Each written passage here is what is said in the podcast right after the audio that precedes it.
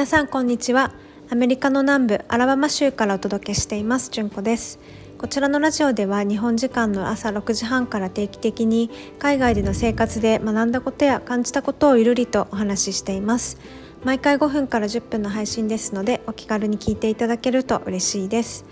皆さんいかがお過ごしでしょうか？アラバマはですね今すんごい雨が降っていて空も起こったかのように雷がゴロゴロピシャンっていう形で、うん、稲妻も怖いぐらいに見えるっていうような、はい、天候です。で本日なんですけどもテーマをお話しする前にあのまたお知らせをさせていただきたいんですけどもあのぜひ公式 LINE の方にあの皆さんにご登録いただきたくてですねと言いますのも今いろいろなあのトライアルをしてまして例えばビデオであのまあ、オフィスの例えばイギリスとか、まあ、アメリカのオフィスの様子ってこんな感じですっていうのをちょっとビデオで再現してみたりですとか、まあ、短いものなんですけどもうん、そういうものを作ったりですとかあと近々 LINE に登録いただいた方のみに、うん、私の人生を変えたカルチャーマップについてもあのお話ししたいと思ってますしなので今後もどんどんイベントですとかプレゼントをご用意したいというふうに思ってますので、はい、皆さんにもぜひあの LINE の公式に登録いただきたくて最初にあのお知らせをさせていただきました。で本日のテーマなんですけども、えー、本日はですね気に障ることを言われたら聞き返すっていうことをテーマにお話をしたいと思います。先日ですね LinkedIn のフィードを見てたんですよ。皆さん LinkedIn はご存知でしょうか？ビジネス版の SNS っていう感じなんですけども、うん、日本でもどれぐらいしん、まあ、だいぶ浸透してきてるんだと思うんですけどもアメリカでもイギリスでもこの LinkedIn はそうですねどれぐらいもう、うん、長い間そのビジネス界では使ってるというか、うんまあ、個人レベルでも会社レベルでも結構投稿してたりしますし名刺代わりにこうなっててきてる節もあるんですよね。まあ、名刺で連絡交換せずしなくてもその前から LinkedIn でつながって、うん、連絡先、まあ、連絡できる手段があるっていうことで、まあ、結構あのイギリスでもアメリカでも活用しているツールではあるんですけどもで先日その LinkedIn のツールああのフィードを見てた時にあの広告が出てたんですよでどんな広告かっていうと e ラーニングの内容でで LinkedIn の中に LinkedIn Learning だったかな？あのラーニングのプラットフォームもあってアプリはちょっと別のアプリなんですけど、まあ、そこでいろいろな、うん、講義が受けられるんですね。でその広告に出ていたのが、えーと、ダイバーシティに関するレッスンだったんですよ。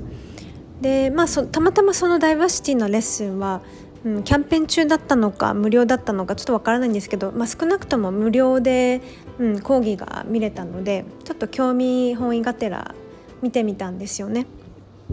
でアジア人の女性がレクチャーをしていたっていうこともあって、まあ、あのアメリカを舞台にしたレクチャーだったんですけども、まあ、アジア人女性がレクチャーをしてたのでより興味が湧いて見てたんですけど。でまあ、どんなあのレクチャーかというとダイバーシティ多様性の話なので、まあ、いろんなバックグラウンドを持った人たちが集まって、うんあのまあ、今インターナショナルな環境で仕事をするっていうことも増えてきてると思うので、まあ、多様性に対してどう向き合ってであの、まあ、バックグラウンドさまざまな人が集まってきている中で効果的にあの仕事をするために気をつけることとか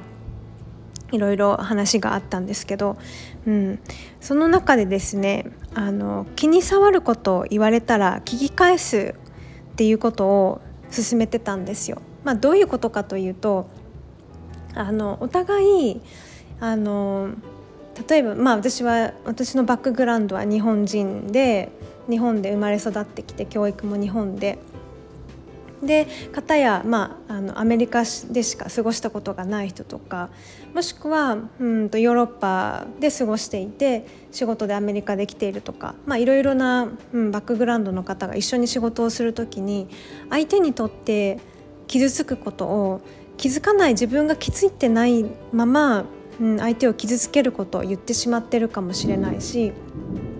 うん、逆にまあ自分が言われることっていうのもあるでしょうし私自身はですねなんかこう気に障ることを言われたらあの特にその人種とかに関わることであれば、まあ、記憶はあんまりそういう嫌な思いをした記憶がないんですけども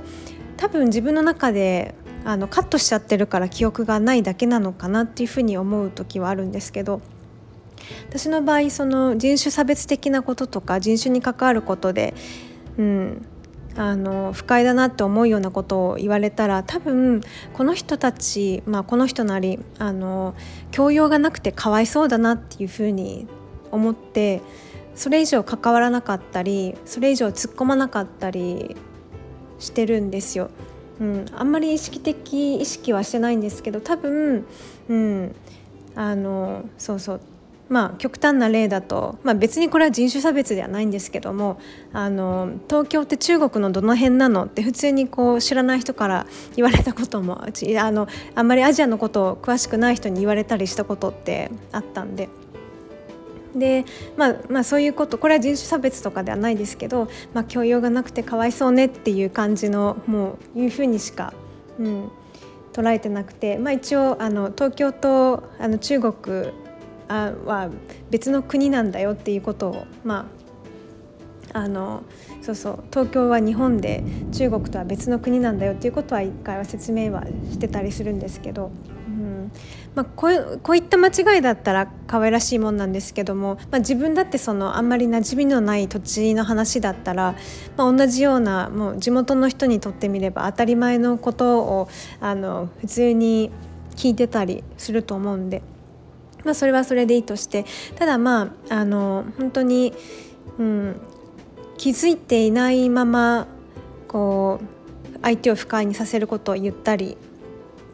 言われたりっていうのは、まあ、こういったダイバーシティの多様性の中での環境では絶対にあると思うんですよね。なので、まあ、自分がもし相手にこう不快だなって思うことを言われてしまったら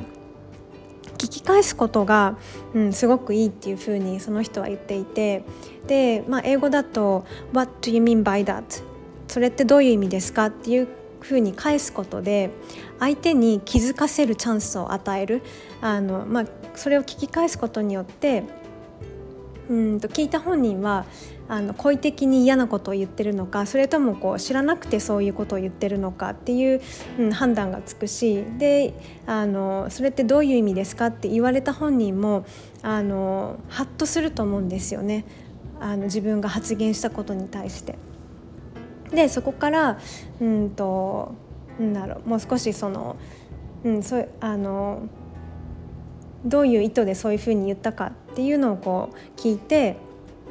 もしくはなんだろうそういうふうに言われたから私はこういうふうに捉えるんだよねってちょっと傷ついたかもとか、うんまあ、そこまで言わなくてとしても、まあうん、相手にこう、まあ、気づかせるチャンスを与えるというか。まあ、逆に自分が気づかないで相手のことを傷つけるようなことを言っちゃったら逆にそういうふうにそれってどういう意味ですか？っていうふうに聞き返されたらハッとすると思うんですよね。自分は、まあ、こういうニュアンスで言ったんだけどもし気づけちゃったらごめんねっていうあの、うん、説明するチャンスもできるし。